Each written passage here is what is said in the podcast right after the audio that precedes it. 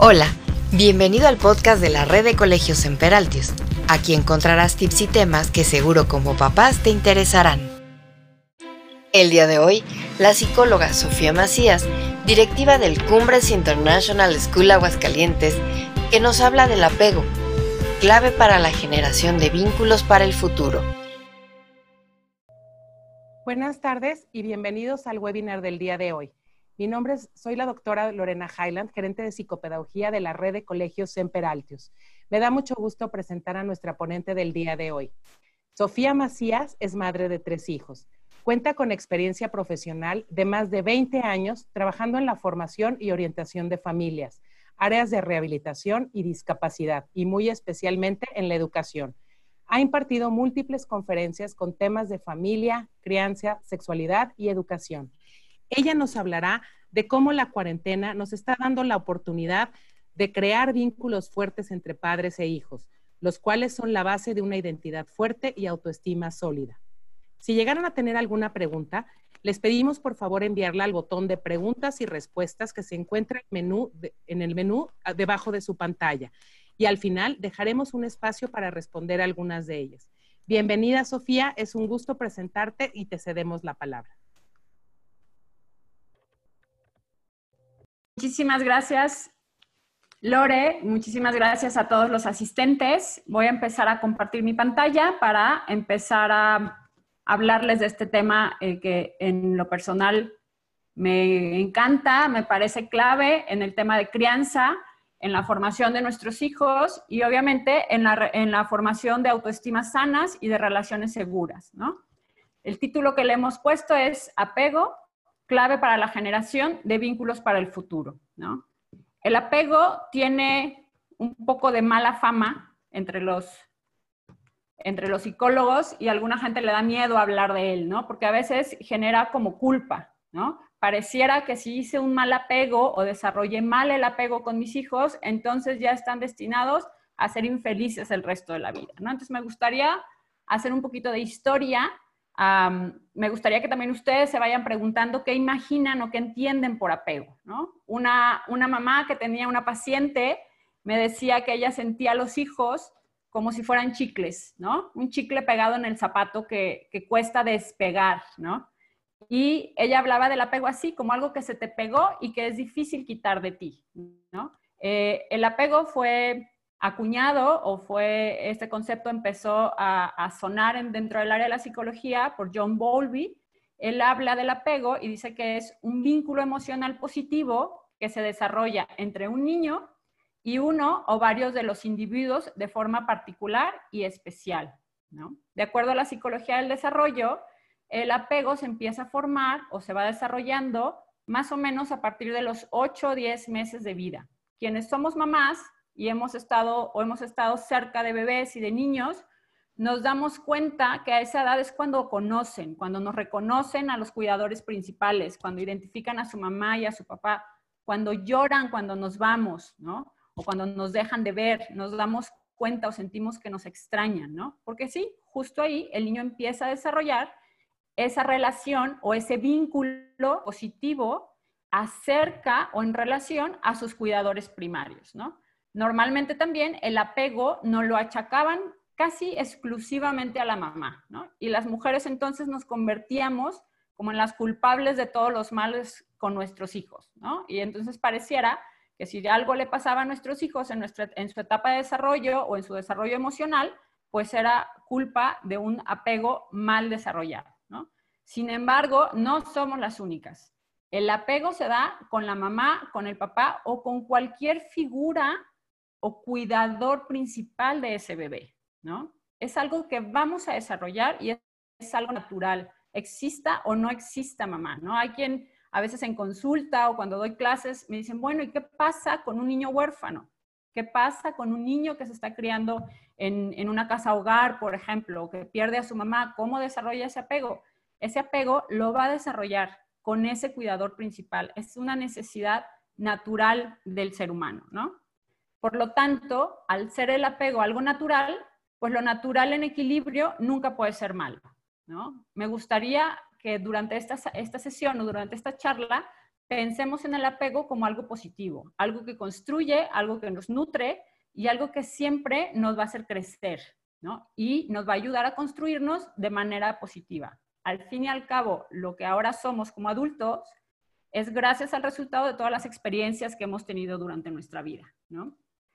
Me gustaría que miraran muy bien las imágenes que puse en esta diapositiva, pues para mí es bien importante eh, aclarar que ese apego no es, o ese apego sano al que todos queremos tender, no es como esta mamá que les contaba que decía que los hijos eran como un chicle que se nos pega y no se nos despega nunca de la suela del zapato, ¿no? O cuesta mucho trabajo despegar, ¿no?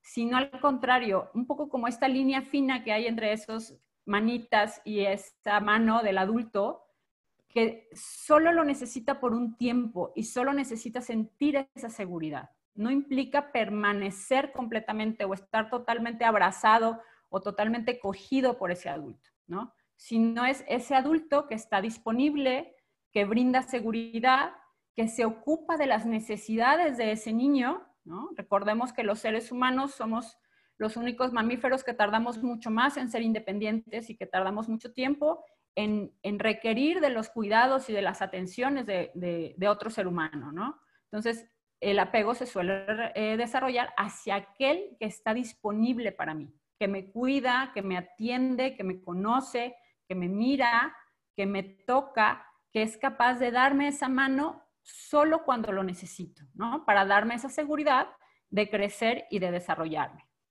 Por lo tanto, ese apego define la manera en cómo nos vamos a relacionar profundamente con los demás, en cómo nos vamos a vincular. Esas primeras relaciones que tenemos con nuestros cuidadores primarios o con estos, estos cuidadores que tuvimos o estas figuras de apego, como decimos los psicólogos, que tuvimos en esos primeros años de vida, pues van a definir o van a marcar, para no utilizar la palabra definir, van a marcar la manera en cómo nos vamos a relacionar el resto de la vida, ¿no?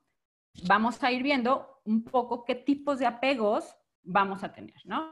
Al inicio, como lo decía, ese apego normalmente se da hacia los padres o cuidadores primarios, ¿no? Hemos visto y a veces con tristeza hemos tenido casos donde ese apego se relaciona más que al papá y a la mamá, a una nana, por ejemplo, en, en muchos casos, ¿no? O hacia una persona de servicio que cuida y es quien atiende y resuelve las necesidades físicas y afectivas de ese niño, ¿no? Entonces, lo ideal es que ese, ese vínculo inicial o ese apego se relacione originalmente a los padres. Conforme vamos creciendo, también se va haciendo, nos vamos apegando y nos vamos vinculando con los amigos, con los docentes. Si muchos de nosotros hiciéramos memoria hay un docente o un profesor o una Miss que en algún momento marcó nuestra vida. ¿Por qué? Porque nos dio esa seguridad, nos miró, nos lanzó, confió en nosotros, nos hizo sentir parte, nos resolvió parte de nuestra vida, ¿no?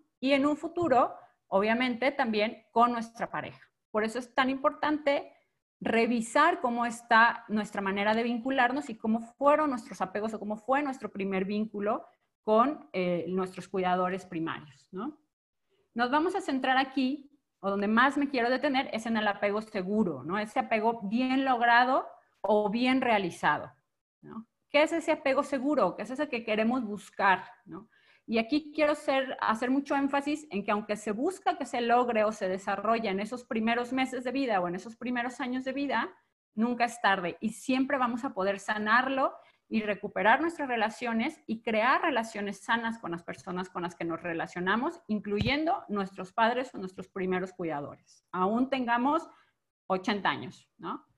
Entonces, ¿qué es el apego seguro? ¿no? Pues es aquel que permite que ese niño desarrolle un concepto positivo de sí mismo. ¿no? Es ese niño que cree en él, que se siente bien, que se sabe bueno, ¿no? que se siente seguro. ¿no?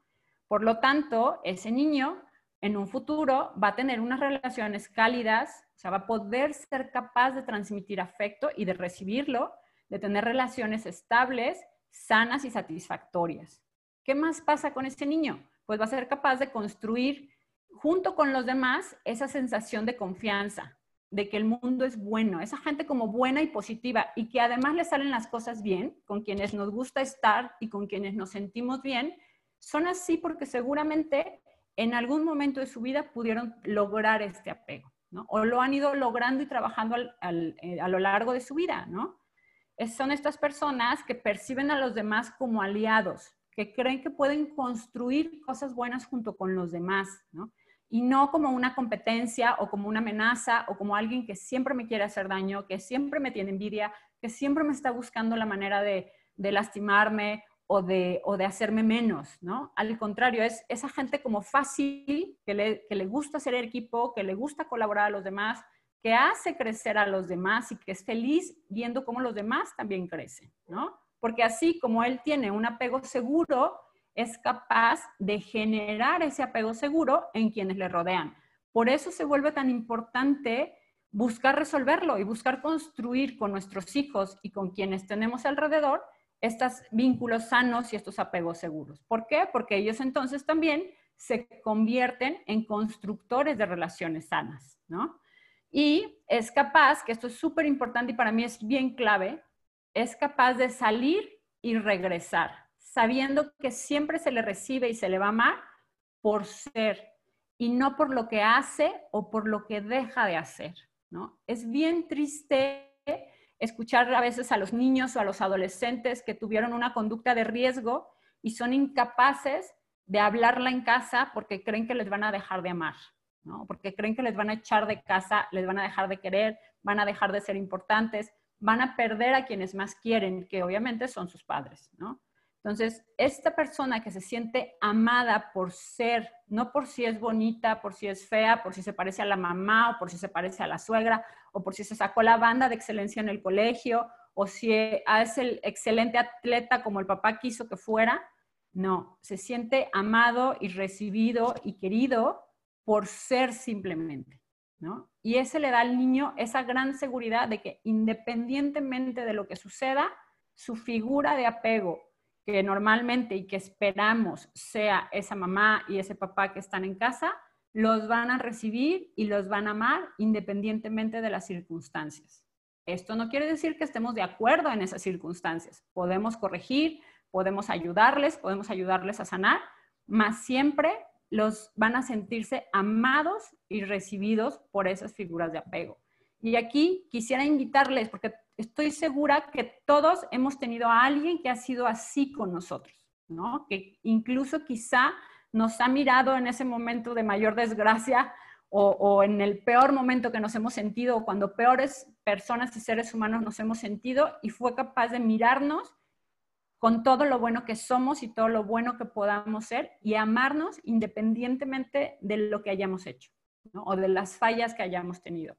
Esa persona fue capaz de construirnos positivamente, por lo tanto, nos sentimos confiados con ellos. Sabemos que podemos hablarles, sabemos que podemos abrirles nuestro corazón, sabemos que podemos contarles las peores cosas que nos hayan sucedido porque siempre nos van a recibir y nos van a ayudar a construirnos y a crecer. No quiere decir, ojo, no quiere decir solapar, ¿no? O sobreproteger o permitir. A veces podemos caer en ese falso apego creyendo que para que mi niño no sufra y no se frustre y no se sienta inseguro, entonces le voy a decir cosas que no son reales, ¿no? O le voy a permitir todo lo que, todo lo que quiera. O como tengo que estar disponible siempre para él, o me tiene que sentir disponible siempre para él, en el momento en que él truena los dedos, yo tengo que casi que levantarme y decirle qué necesita, ¿no? Es el poder estar simplemente. Sin embargo, no me voy a detener aquí ya nuevamente en el apego seguro. Hay dos autores que son los más importantes después de Bowlby eh, que hablaron de los tipos de apego, ¿no? que serían los apegos desordenados. ¿no? En el caso de Ainsworth, habla del apego evitativo, donde dice que el cuidador más cercano deja de atender de manera constante, ¿no? Es ese cuidador que va y viene, no siempre está, no siempre responde, no siempre atiende, que genera esto, pues niños inseguros y sintiéndose desplazados por esas experiencias de abandono, ¿no? Donde no sé si siempre me van a atender. Entonces, como no sé si siempre me van a atender, pues mejor no pido, ¿no? Y me vuelvo a la mejor hasta un poco huraño, ¿no? Y evito querer para no eh, sentir el dolor del abandono, ¿no? Hay, hay una historia, no recuerdo en este momento el nombre de una película, es una película que vi con mis hijas, es una película rosa, pero está muy claro ahí ese apego evitativo. Es un personaje que siendo muy niño pierde a su madre, ¿no? Obviamente, en esa etapa de la infancia, la madre es esa figura de apego tan importante. Para él fue lo más doloroso que le pudo haber sucedido. Eh, pasa el tiempo, se enamora, está a punto de casarse y deja a la novia plantada en el altar, ¿no? ¿Por qué? Porque siente miedo, siente miedo de querer tanto y la posibilidad de perder a ese amor. Entonces prefiere rechazarlo y prefiere alejarse para no volver a sentir ese dolor, ¿no? Tiempo después se da cuenta que tiene una hija, que dejó esa novia plantada en el altar con, una hija eh, esperando y eh, busca acercarse, empieza a relacionarse con su hija, en algún momento de la historia tiene un accidente eh, con la niña y huye, acaba huyendo, ¿no? ¿Por qué? Porque le da tanto miedo perder a esa hija que prefiere no quererla, ¿no? Este personaje tiene que resolver este, este apego desordenado, si lo viéramos clínicamente, ¿no? O este apego evitativo, para entonces poder comprometerse realmente y poder darse cuenta de que quiere correr ese riesgo, ¿no? De que quiere amar y correr el riesgo de en algún momento perder a la persona que más ama, que en este momento era la chica y su hija, ¿no? Y así tenemos muchos niños. A veces lo vemos desde los niños pequeños, que va a la charola llena de chocolates y por miedo a que me digan que a mí no me están ofreciendo chocolates y no me van a compartir, entonces mejor digo, no quiero chocolates, que al cabo que a mí ni me gustan los chocolates, ¿no? ¿Para qué? Prefiero rechazar y evitar antes que sentir el dolor de que me abandone o de que me rechace, ¿no? El otro tipo de apego es el ambivalente, que responde, eh, estos niños responden, estas personas responden a la separación con gran angustia y suelen mezclar conductas de apego con protestas y enfados constantes, ¿no? Lo hemos visto a veces en los niños pequeños que lloran mucho cuando la mamá o el papá se va, pero también y pelean y hacen rabieta, pero cuando regresan, en lugar de ponerse felices y, correr a ver a esa mamá o a ese papá o ese cuidador primario con alegría, parece que le vuelven a hacer ese berrinche y le reclaman el que se hubieran ido, ¿no? Son niños que les cuesta desarrollar incluso esas habilidades sociales y ese identificar qué le sucede para poder comunicarlo correctamente. Posteriormente, Hassan y Chaver desglosan un poquito más estos tipos de apegos malogrados, ¿no? Y añaden el tema de apego preocupado o ansioso, donde dice que son, son niños que suelen buscar de manera constante la, la aprobación de los demás, ¿no? quienes somos docentes, muchas veces lo vemos en el aula, ¿no? Ese niño o esa niña que necesita constantemente que le digamos que está bien. Como decimos por ahí, o, popularmente, no da paso sin guarache, ¿no? Necesita que le digas que está bien para atreverse a hacerlo, ¿no? Que le estés validando constantemente. Y a veces notamos esa ansiedad, ¿no? Se mecen, eh, te dicen, mis, mis, o mamá, mamá, mírame, enséñame, mira, así lo hago, así lo pongo, estoy bien, quieren que los estemos validando y aprobando, ¿no? A veces eso los vuelve muy dependientes emocionalmente, pero también pueden parecer desconfiados e impulsivos, ¿no? Y el, digo, vuelve a aparecer el evitativo, que ya lo, hablamos, este, tienden a, a, aislarse también. ¿Por qué? Porque evitan esa intimidad. Prefiero no querer para no lastimarme, ¿no? Y el apego desorganizado, que es un poco el ambivalente, pero eh, más patológico, si lo viéramos así, ¿no? que se caracteriza porque tienen sentimientos contradictorios. Pueden sentirse tanto deseantes de esa intimidad y de ese contacto y de ese afecto y de ese, sentirse vinculados, pero a la vez con muchísimo miedo de generar ese, ese vínculo, ¿no? Entonces, sí quiero, pero me alejo porque me genera mucho miedo, ¿no? Entonces se vuelven eh, muy complicados de entender y muy complicados de relacionarse porque van y vienen, ¿no? Y esas relaciones, obviamente, no se vuelven constantes y no se vuelven sanas, ¿no? Hasta ahora hemos hablado de la infancia, ¿no? Durante esta infancia desarrollamos este tipo de vínculos, ¿no? Sin embargo, es bien importante eh, este, esta frase, ¿no? Vamos a buscar relacionarnos con los demás en la medida de lo que hemos aprendido y de lo que hemos recibido. Por eso, eh, eh, es, necesario que reflexionemos, que pensemos cómo nos estamos relacionando, que revisemos en nuestros hijos cómo se están relacionando ellos con sus compañeros, cómo se están relacionando con nosotros, cómo nos estamos relacionando con ellos. ¿no? Yo como mamá condiciono ese amor de mi hijo, eh, solo lo valido cuando hace las cosas bien, eh, a lo mejor estoy presente, pero no estoy presente realmente, o, o, por la manera como estamos funcionando, no siempre he estado ahí, ¿no? Sin embargo, como les dije al inicio, me gusta que pensemos en lo positivo y en lo bueno, ¿no? O sea, nada está escrito en piedra.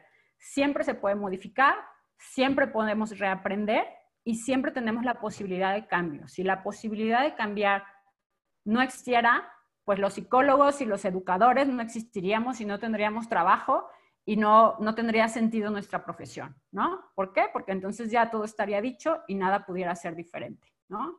Y yo siempre digo, si Dios mismo cree en nosotros, ¿no? Y nos ha dado la redención y nos perdona cada vez que nos acercamos a la confesión y confía en que podamos ser mejores, pues claro que siempre se puede hacer, ¿no? Siempre se puede crecer, siempre podemos modificar nuestra estructura y siempre podemos reaprender o aprender nuevas maneras de relacionarnos y maneras mucho más sanas de construir esas relaciones para el futuro, ¿no? Independientemente de la edad que tengamos. Obviamente, si pensamos en nuestros hijos y en nuestros jóvenes, es mucho más fácil sanar y construir desde la infancia, pero también desde la adultez. Entonces, palabra clave. Y aquí les pido que hagan examen de conciencia, ¿no? Palabra clave, disponibilidad. Para tener ese apego sano o ese apego seguro, una palabra clave es esa disposición. Yo de quién soy cuidador primario, quién depende de mí, ¿no? Y qué tan disponible soy, ¿no? Entonces aquí voy a hacer un poquito de pausa para que cada uno desde su lugar, aunque yo no puedo ver sus respuestas en este momento, sí se las conteste, ¿no? Se las conteste para sí, porque la intención de esto es que salgamos con propósitos y salgamos creciendo, ¿no? Entonces, la primera pregunta, ¿no? El tiempo que permanezco con mis hijos, ¿estoy disponible? Y no me refiero solo ahorita en la cuarentena, que la mayoría estamos 24/7 en casa con toda la familia completa, ¿no? Y que aún así, algunos decimos, quienes creen que hay demasiado tiempo libre, no es real porque estamos haciendo la casa, estamos trabajando, estamos atendiendo hijos, haciendo tareas y demás. Pero bueno, el tiempo que estoy con mis hijos, ¿estoy realmente disponible? Primer pregunta, reflexionenla, contesten hacia sí y su corazón. Siguiente pregunta. ¿Me muestro accesible? Para mis hijos es fácil acercarse, preguntarme algo, pedirme tiempo, contarme algo. Hace unos días estaba yo trabajando durante la tarde aquí en este estudio y una de mis hijas, estaba la más pequeña, tiene 10 años, no tiene ella todavía un, teléfono o un dispositivo con el que se comunique con sus amigas, y me pide mi teléfono para hablarle a la mamá de una de sus amigas y ver si pueden tener una videollamada, ¿no?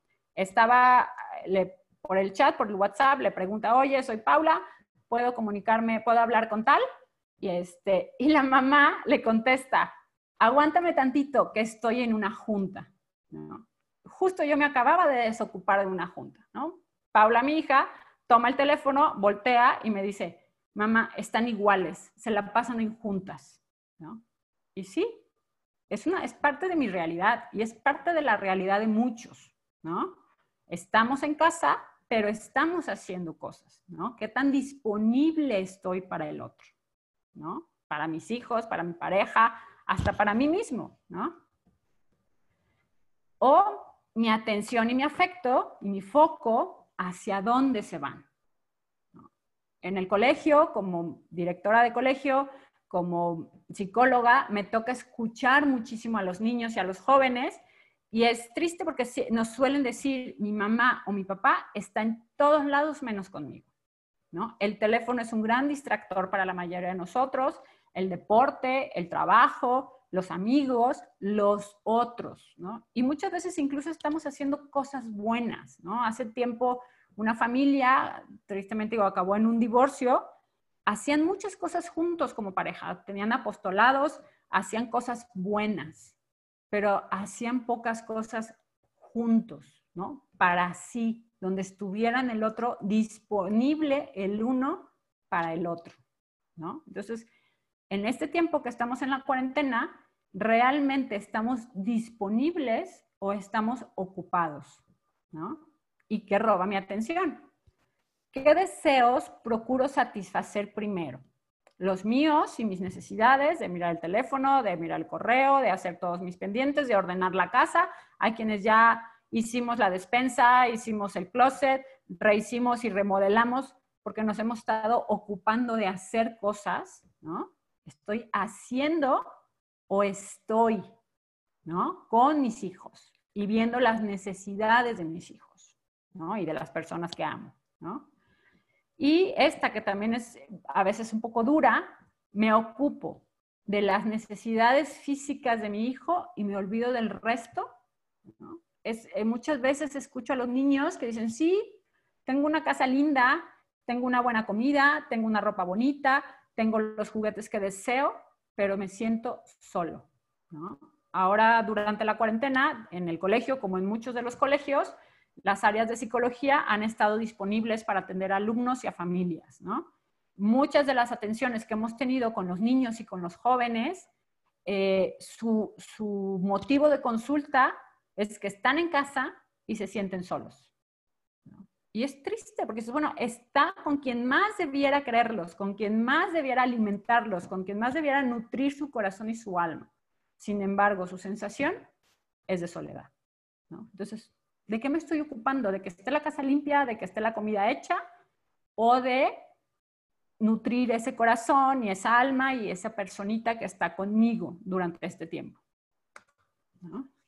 Estos datos me la pensé mucho en ponerlos porque me duelen cada vez que los leo. Es un estudio reciente reveló que los padres de familia en Estados Unidos tienen un promedio de 8 minutos de contacto real con sus hijos. ¿Cuántos minutos estás tú? De contacto real, ¿no? Y me refiero a contacto real, a esa mirada plena y presencia plena con el otro. No de darle órdenes, no de ya se lavó los dientes, de decirle que se coma las verduras, que baje los codos de la mesa, que recoja sus libros, que tienda su cama, que ayude con las labores de No, no, no me refiero a dar órdenes, ¿no? Me refiero a estar plena, o sea, con con toda mi persona, con todo mi ser y con todo mi corazón, intentando mirar y conocer y acompañar esa otra persona que está al lado mío. Laura Gutman, otra investigadora, ella por su lado asegura que en la actualidad un padre o una madre moderna no es capaz de dedicar 15 minutos de atención plena al día a sus hijos. ¿Qué quiere decir? A veces es simplemente estar, sentarnos con ellos. Pareciera perder el tiempo, apapacharlos, hacerles cosquillitas, mirar las estrellas, lo que, lo que cada uno sepamos hacer con el otro, ¿no? Sentir su presencia. Pensemos cada uno en ese momento donde más acompañados nos hemos sentido. Yo les apuesto que no siempre nos estaban diciendo algo, ¿no? Yo digo que cuando se está con el otro, cuando se acompaña al otro, la mayoría de las veces es como en puntitas y en silencio, ¿no? Es esa presencia completa, que a lo mejor no te está diciendo nada, pero sabes que está para ti. Y ahí es muchas veces cuando abrimos el corazón, cuando le damos esa seguridad. ¿Por qué? Porque el regalo más grande que le puedo hacer al otro es mi presencia y mi tiempo. Si soy capaz de darle mi presencia y mi tiempo, le estoy diciendo que es valioso, le estoy diciendo que es importante, le estoy diciendo que ocupa un lugar importante en mi vida, que estoy disponible y dispuesto para él, ¿no? Pensémonos cuando nos enamoramos, ¿no? A veces solo nos queríamos mirar y ver al otro y sentirlo, ¿no? Así nos conectamos, así nos relacionamos, así nos vinculamos, ¿no? Para poderme vincular, pues necesito mirar, necesito conocer, necesito sentir y para poder hacerlo necesito estar y necesito estar plenamente. Entonces, hagamos nuestro examen de conciencia. cuánto tiempo realmente tengo de esa atención plena con mis hijos, con mi pareja, con la gente que depende de mí, ¿no? Y de realmente vincularme, no de hacer cosas, ¿no? No de dar órdenes, porque luego las mamás podemos ser muy mandonas, ¿no? Y más las que somos mises, ¿no? Pero sí de estar y de mirar. Nuestros hijos y las personas que amamos necesitan sentirse miradas por nosotros, porque ahí es donde les reconocemos como personas, ¿no? Entonces, por lo tanto, ¿qué es ese contacto real, ese contacto pleno para el otro? ¿no? Pues realmente es eso, esa presencia. Y me hablo de presencia hablando de esa presencia completa y plena, con mis cinco sentidos, sin que me distraiga el teléfono, sin que me distraiga el perro, sin que le tenga que decir, oye, apaga ahí, que no sé qué, cierra, es que debiste haber limpiado, es que no trajiste. No, estoy completa y plenamente para ti. ¿no? Para mirarte, para atenderte, para compartir algo, para escucharte, ¿no? Y me gustan las dos imágenes de esta diapositiva. En una es un tiempo de esparcimiento, parece un día de campo, pero en la otra, si observan un poco el lenguaje no verbal, pues parece que estamos hablando de algo que duele, ¿no? O sea, no solo estamos para eh, eh, pasarla bien, ¿no? Que qué bueno que la pasemos bien, ¿no? Y eso nos vincula mucho, ¿no? pero también y sobre todo nos vincula cuando nos rescatan, cuando nos sentimos acompañados, cuando puedo compartir lo que me duele, lo que me preocupa, lo que no me sale, lo que me está costando, lo que no sé cómo resolver, ¿no? Por eso nos vinculamos con el adulto, por eso el niño necesita ese vínculo importante. ¿Por qué? Porque el adulto está disponible para él para ayudarle a crecer, para ayudarle a enfrentarse, para ayudarle a resolver aquello que necesita. Por eso es tan importante esa presencia, porque si solamente si estoy y solamente si miro y solamente si comparto ese tiempo y si escucho, voy a poder darme cuenta de qué pasa. Entre quienes somos directores de colegio, decimos que no hay nada como recibirles en la mañana y pasear en el patio en el recreo.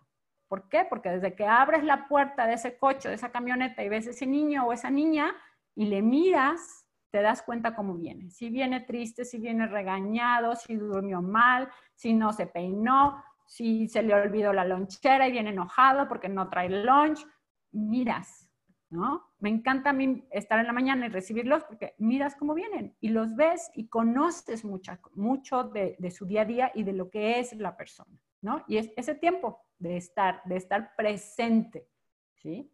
Reír juntos, obviamente, y acompañar, acompañar, ¿no? Finalmente es, es estar disponibles física y emocionalmente para el otro. Pensemos cada uno, ¿quiénes han sido nuestros referentes?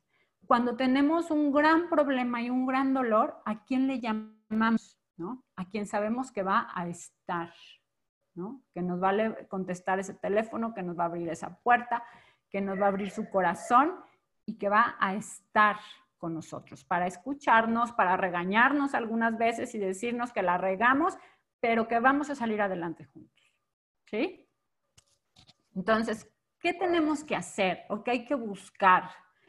Lograr este equilibrio tan complicado, ¿no? Es un arte, como ser padres y como educar, siempre es un arte, ¿no? Y encontrar la medida exacta, pues nos cuesta mucho trabajo, mucho tiempo de reflexión, muchos tropezones también, y es estar listos para intervenir, pero también listos para retirarnos, ¿no? Porque solo voy a lograr ese vínculo y ese apego seguro si sé cuándo soltar.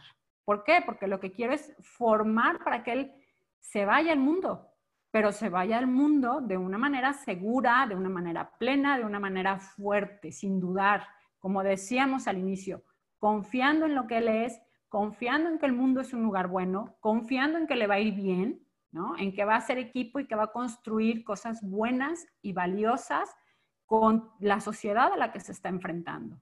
¿no? ¿Por qué? Porque le hemos nutrido bien, porque le hemos nutrido con lo bueno. ¿no? Entonces, sí, sí tenemos que intervenir. Y hay momentos en los que vemos que está cayendo y si lo tenemos que casi rescatar en el vuelo, ¿no? Pero también habrá otros en los que tenemos que casi que retirar las manos, ¿no? Y saber que necesitamos dejarlo que se caiga porque le vamos a acompañar en ese aprendizaje. No le estamos abandonando, le estamos acompañando también, porque va a aprender de esa caída, ¿no? Necesitamos retirarnos para que él se enfrente. Hay muchas tareas que los hijos deben vivir solos, ¿no? Cuando uno de mis hijos estaba en primero de primaria, un varón, me acuerdo que era de sus primeros días de, colegio, en el colegio grande de, de, la primaria, y yo pasaba por algo ahí, ¿no? Y este era el recreo, estaban unos jugando fútbol, y me acuerdo que él llega y se acerca, a niños más grandes, y pregunta al que era portero, que no me acuerdo ni quién es, pero pregunta, ¿puedo jugar? Y ese niño más grande, con toda la seriedad y seguridad, le dice, no, no puedes, ¿no? De verdad a mí se me rompió el corazón. A punto estuve de voltear y decirle, a ver, a ver, como buena Miss, aquí en este colegio todos jugamos con todos, ¿no? Sin embargo, la batalla no era mía. Yo no era una alumna de recreo y en ese momento no era la Miss de mi hijo, porque yo me hacía cargo del colegio de las niñas, no de los niños, ¿no? Y aunque podía ser una autoridad, creí que en ese momento yo tenía que retirarme, ¿no? ¿Por qué? Porque si intervenía y decía, a ver, a ver, aquí todos jugamos juntos y a mi hijo lo juntas tú y todos los demás de este colegio porque es mi hijo, que a lo mejor hubiera podido hacerlo, ¿no? le estaba invalidando en lugar de hacerle crecer. ¿no? Yo seguí mi camino, hice como si no hubiera escuchado, sí se me apachurró el corazón y casi el resto de la mañana pensé si el niño había sido feliz durante su recreo y el colegio cuando le recogí a la hora de la salida, le pregunté, ¿cómo la pasaste? Muy bien. ¿A qué jugaste? Fútbol. ¿Con quién? Con fulanito. Pues sí, encontró otro equipo. Él no era capaz. El niño creía que el mundo era bueno y que había quien lo iba a juntar, como decimos en Aguascalientes, ¿no? Quien lo iba a juntar iba a poder jugar durante su recreo. Él fue capaz de resolverlo, ¿no? Tenemos que nutrirlos y prepararlos para resolver. No sé si le fue fácil o no, pero fue capaz de resolverlo. Y ni siquiera era, lograba identificar que alguien le dijo que no, porque alguien más le dijo que sí y fue capaz de enfrentarse y de seguir. ¿no? ¿Por qué puse esta imagen? Me encanta pensar y dudé en qué imagen ponía para como escenificar muy bien cómo podemos ser los papás para crear ese vínculo sano en algún momento pensé en un nido, ¿no? Ese nido al que el, pájaro vuela, pero regresa, ¿no? Y se nutre y se alimenta. Pero me gustó mucho esta imagen de un brincolín, ¿no? Porque ¿qué hace el brincolín? Te recibe cuando caes, pero también te impulsa y te lanza, ¿no? No te retiene nunca, ¿no? Permite que saltes, ¿no? Y creo que un poco eso logramos cuando tenemos ese vínculo sano o ese apego seguro con nuestros hijos y con las personas que nos vamos rodeando, ¿no? Permitimos que lleguen y les recibimos, ¿no? Con la fuerza que ellos traen, sin lastimarlos y sin permitir que me lastimen, pero también les damos ese impulso para lanzarlos, ¿no? Tan altos como ellos quieran, porque ellos incluso pueden ir regulando la fuerza en la que saltas cuando estás dentro de un brincolín, ¿no? Entonces, quisiera que nos quedáramos también con esta imagen, ¿no? ¿Cómo soy? ¿Cómo soy como papá? Recibo y me quedo, porque a veces creemos que ese apego es tener al hijo así abrazado y pegado a nosotros y cuidarlo y protegerlo y no permitir que nada le pase. Cuando no necesariamente nos toca recibir, pero también nos toca lanzar, ¿no? Permitir así como que se extienda ese, ese brincolino, esa, esa cama que lanza, ¿no? Y que permite que crezca y que permite que salte, pero que también recibe cuando regresa. ¿Y qué podemos hacer durante la cuarentena? Estamos 24/7, algunos ya estamos cansados, otros estamos resintiendo el tiempo, algunos nos duele quizá no haberlo aprovechado no estarlo aprovechando tanto como quisiéramos para hacer y estar, pero creo que nos está dando la vida a muchos de nosotros una oportunidad muy grande para fortalecer esos vínculos para estar, ¿no? Yo les digo, la vida nos está obligando a encontrar la felicidad dentro de casa y no afuera. ¿no? ¿Cuánto tiempo pasábamos afuera con 20 clases, corriendo? Muchas de las que somos mamás decíamos, se nos va la vida y la de choferes, llevando, entregando y recibiendo hijos de diversas cantidades de clases. Y nuestros tiempos de conversación y de estar se convertían en esos tiempos de coche, ¿no? Una mamá hace días me compartía que su chiquito caminaba, había empezado a caminar, ya tenía como un año, seis meses y estábamos incluso un poco preocupados por el tema del desarrollo y de la caminada. Y le decía, wow, ¿qué hiciste? Y me decía, me quedé en casa.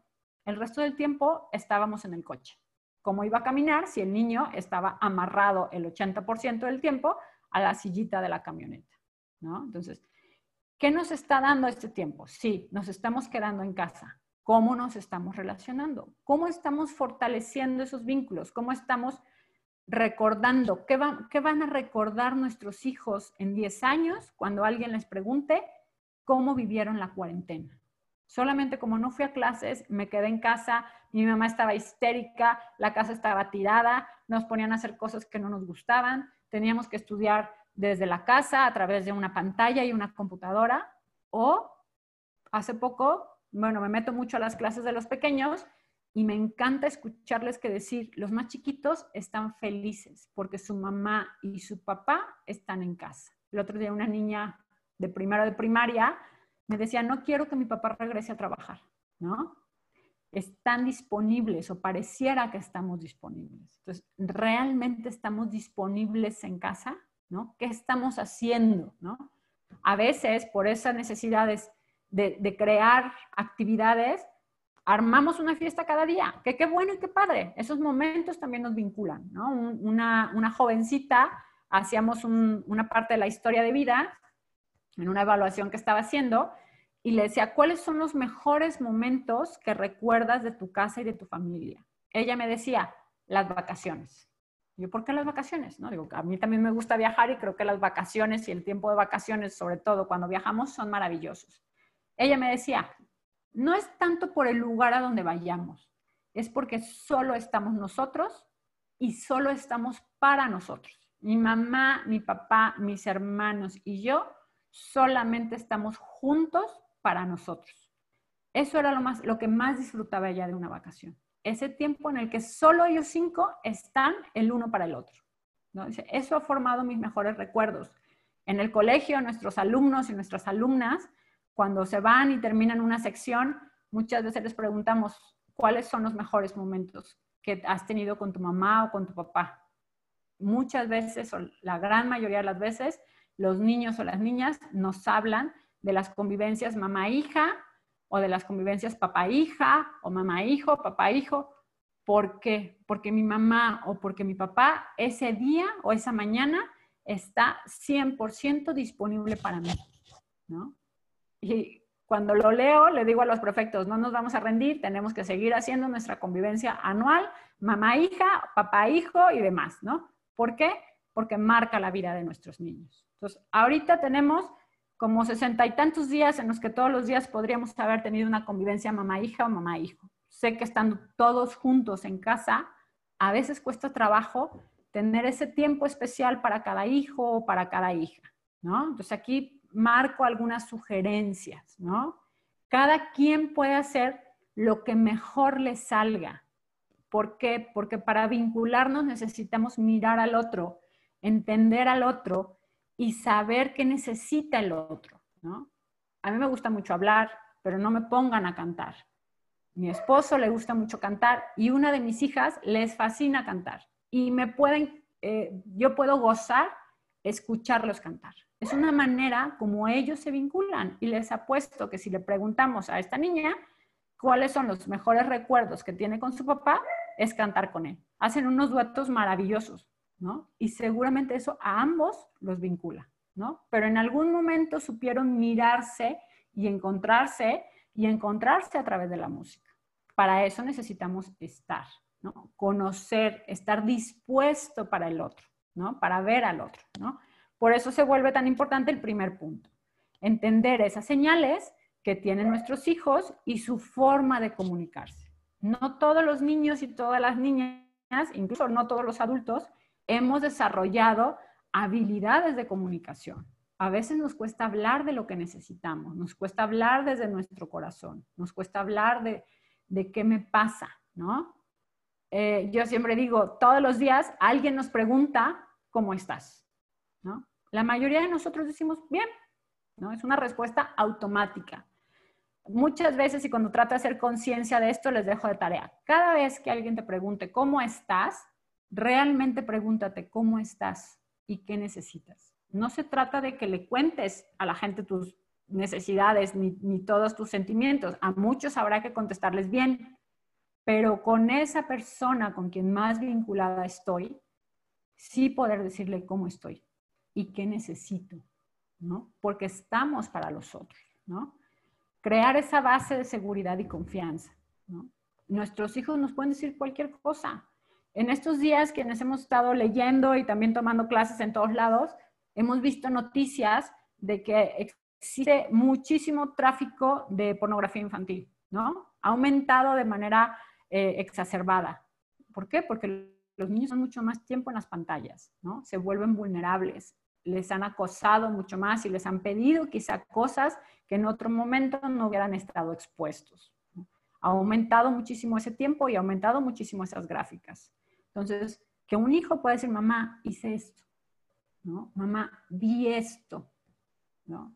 Me preocupa esto, me duele esto, ¿no? Tenemos niños que durante el confinamiento han generado miedos, han desarrollado algún tipo de ansiedad, porque obviamente no ha sido fácil para todos. Solo si estoy disponible y le puedo mirar, podré escuchar y podré saber. Y obviamente poder responder a esa necesidad. ¿no? Buscar la manera. No siempre tenemos todas las respuestas, pero que ese niño o esa niña sepa que me voy a ocupar de, voy a intentar resolverlo, voy a buscar la manera. A lo mejor me sale, a lo mejor no, pero que sepa que lo estoy intentando, porque quiero responder a su necesidad, ¿no? El contacto físico Claro que siempre es importante, hay quienes somos más touch, hay quienes no nos encanta, hay que conocer el perfil de cada uno de nuestros hijos y de la manera en cómo más se relacionan, pero es parte de esa presencia plena, ¿no? Y obviamente cuidar su bienestar, no solo físico, no nos ocupemos solamente de que coma y se nutra bien y duerma bien, sino cómo está su corazón. ¿No? ¿Cómo, va, eh, ¿Cómo está su comportamiento? ¿Ha habido algún cambio? ¿Hemos, visto algo diferente?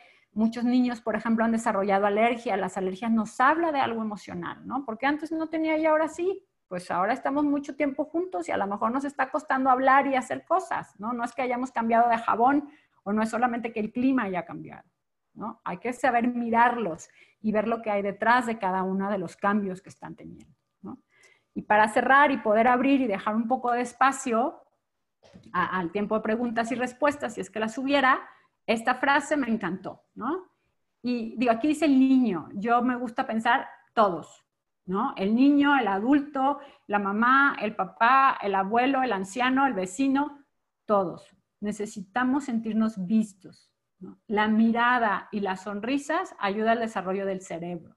Alan Shore establece que las miradas positivas son el estímulo más importante para el crecimiento social y emocional del cerebro. Solo cuando nos sentimos mirados nos volvemos personas. Necesitamos ese contacto, necesitamos esa validación, necesitamos ese sentir que soy para el otro, ¿no? Que existo para el otro, ¿no? Y que eso me hace especial, me da un, justo me vincula y me da ese apego importante para las personas que, más quiero. Para un niño, obviamente, sus referentes son sus eh, principales cuidadores, su mamá, su papá, los maestros o los docentes o los formadores que están muy cercanos de él, nos podemos convertir en, ese vínculo o en ese apego importante para ese niño.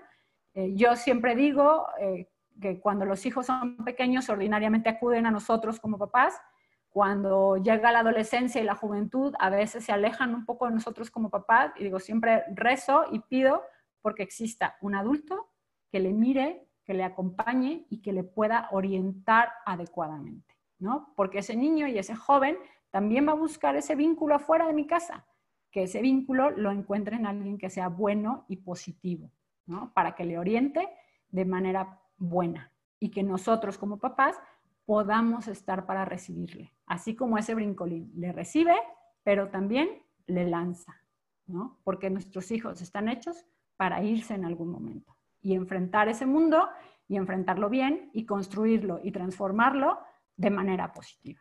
Muchísimas gracias. Le cedo el micrófono a Lorena por si hubiera algún... Eh, esperando que esta propuesta y este contenido haya sido positivo para ustedes. Muchísimas gracias. Muchas gracias, Sofía. Sí, tenemos algunas preguntas. Eh, voy a tratar de elegir algunas y vamos considerando el tiempo. Eh, tenemos una que es, ¿el apego preocupado ansioso continúa en la edad adulta y se llama igual? Eh, no siempre se llama preocupado ansioso. Podemos generar algunas otras patologías si lo vemos así, ¿no? Este, sí, ese apego preocupado ansioso muchas veces lo vemos en el adulto, en estas personas ansiosas, en estas personas que generan alergia, en estas personas que luego se nos vuelven un poco como obsesivos compulsivos, perfeccionistas, que nunca están contentos con el logro, que se preocupan, que llegan a veces cuando hacemos trabajo en equipo, trabajamos con ellos en equipo, hasta un poco controladores, ¿no? Que, a ver, si, si te acuerdas y nos están recordando y nos quieren poner tres alarmas y, y están porque justo son como ansiositos o nerviositos, decimos nosotros, ¿no? Hay que ver qué tan funcional es. Al final, todos hacemos cosas que nos permiten adaptarnos. Cuando esto, esa conducta ya no es adaptativa, ya no es funcional para nuestro estado y nuestro estilo de vida y, nos está limitando nuestro desarrollo, entonces hay que pedir ayuda, ¿no? Porque podemos estar cayendo en una patología. Pero sí, estos niños o estos jóvenes ansiositos o, o que generan estas cosas preocupadas necesitan incluso esa mirada, que siempre les digas, sí, vas bien, sí, te quedó muy bien, que les valides, ¿no? Y que les, que les, les, les digas cómo van. Muchas gracias. Eh, eh, alguien pregunta, ¿se puede perder un vínculo seguro? Sí, eh, hemos tenido, por ejemplo, historias muy tristes y muy dolorosas, por ejemplo, niños que tienen ese vínculo seguro tan fuerte, tan importante, y ahí aparece la muerte, ¿no? Ese papá o esa mamá que nutría tanto, muere, ¿no? Entonces, obviamente es devastador, pero se puede volver a construir, ¿no? O hay un, digo, pensemos también en parejas o en, familias donde hay un divorcio y el papá o la mamá donde estaban los niños muy vinculados, se aleja y se tiene que ir a vivir a otra ciudad o a otro país, o simplemente el cambio de casa y el distanciamiento que genera esa separación puede hacer que tambalee, ¿no? ¿Por qué? Porque muchas veces ese niño o esa niña lee la ausencia o la partida de ese papá o de esa mamá, que era ese vínculo seguro, como abandono, ¿no? Entonces hay que ayudar a sanarlo y hay que ayudar a reconstruirlo cuando ese papá está dispuesto y esa mamá para ver que ese distanciamiento físico no necesariamente va a ser un distanciamiento emocional. Entonces, tristemente, sí se puede perder, pero también recuerden, siempre se puede reconstruir. Y cuando hemos en la niñez construido un vínculo seguro con esos, primeros vínculos, va a ser más fácil relacionarnos de manera segura y sana con, todos las demás personas que van apareciendo en nuestra vida, ¿no? Con una pareja, con, en el trabajo, con nuestros amigos y reconstruir, si fuera necesario, ese, ese, ese, vínculo o ese apego seguro y sano con nuestros padres, si, si, en algún momento sintiéramos que se perdió. Y en ese mismo sentido tenemos otra pregunta que dice, ¿cómo tratar de redirigir, redirigir perdón, el apego de un niño que presenta apego ansioso, con necesidad continua de que le digan que lo quieren y, y que está, se está comportando bien? Estos niños a veces se vuelve muy complicado porque apare, parecen muy demandantes, ¿no? Y, y eh, los papás seguro hasta a veces nos hemos mirado como que los escuchamos y parece que nos encienden un cohete, porque otra vez, ¿no? Y cómo da lata, y otra vez quiere, y por qué necesita tanto, ¿no? Parece, parecieran un poco insaciables para algunos, ¿no? Y nos puede costar mucho relacionarnos. Y si me estoy relacionando desde esa molestia, pues estamos validando y se vuelve un círculo vicioso ese, ese apego inseguro o ese niño demandante que necesita que todo el tiempo le estemos confirmando que le queremos y confirmando que le amamos de acuerdo al lenguaje en el que él lo está pidiendo, ¿no? Entonces, esto a veces sí es necesario algún tipo de acompañamiento, pero se vuelve muy importante el validar lo que sí es, ¿no? Y como decirle, te quiero a ti por lo que eres, no porque hiciste la cosa bien, ¿no? No porque lograste sacar un 10 en la calificación o porque metiste tres goles o porque eres el más guapo o la más guapa o porque, o sea, validarle que le amamos siempre y por lo que es y que estaremos e intentaremos estar disponibles siempre, ¿no? Son esos niños que a veces se vuelven muy exigentes y llegamos tarde una vez y nos reclaman como si hubiéramos llegado tarde toda la vida, ¿no? Entonces, sí, intento y también me equivoco, pero eso no quiere decir que no te quiera, ¿no? O esto no quiere decir que no lo intente y busque lograrlo, ¿no? Porque todos somos imperfectos. Y ya para terminar, por motivos de tiempo, la verdad es que ya es la última pregunta a la que podemos dar respuesta, Sofía. ¿El apego de los padres es insustituible o pueden llevarlo a cabo otras personas como amigos, familiares o maestros? Es el ideal que sea el apego de los padres. Sin embargo, como lo decía al inicio, es, o sea, el ser humano necesita apegarse a alguien, ¿no? Entonces, cuando hay ausencia de padres o cuando no, no están por la circunstancia que ustedes quieren, normalmente hay alguien más ah, con quien se va o se relaciona ese, ese, ese ser humano, con quien se vincula, ¿no? Eh, si lo vemos en niños que están en situación de orfandad y a lo mejor están en una casa hogar o son criados en una casa hogar o son arrancados a veces de sus familias por situaciones de violencia y tienen que estar en algún tiempo en casa hogar, eh, generan esos apegos hacia los cuidadores principales, ¿no? A veces son eh, personas institucionalizadas como una casa hogar, en otros momentos se puede volver una abuela, un tío, una tía, una madrina, quien se haga cargo de ellos. Recuerden que el vínculo, sobre todo en la primera infancia o en estos primeros momentos de la vida, lo vamos a generar hacia aquella persona que está disponible para mí y resuelve mis necesidades, ¿no? Entonces se vuelve normalmente en el cuidador primario, ¿no? Ojalá que ese cuidador primario que resuelve las necesidades de inicio físicas también resuelva las necesidades afectivas de esa persona y le nutra el corazón, como decimos. Los invitamos a conocer más sobre los colegios de la red Semperaltius en informes.semperaltius.edu.mx.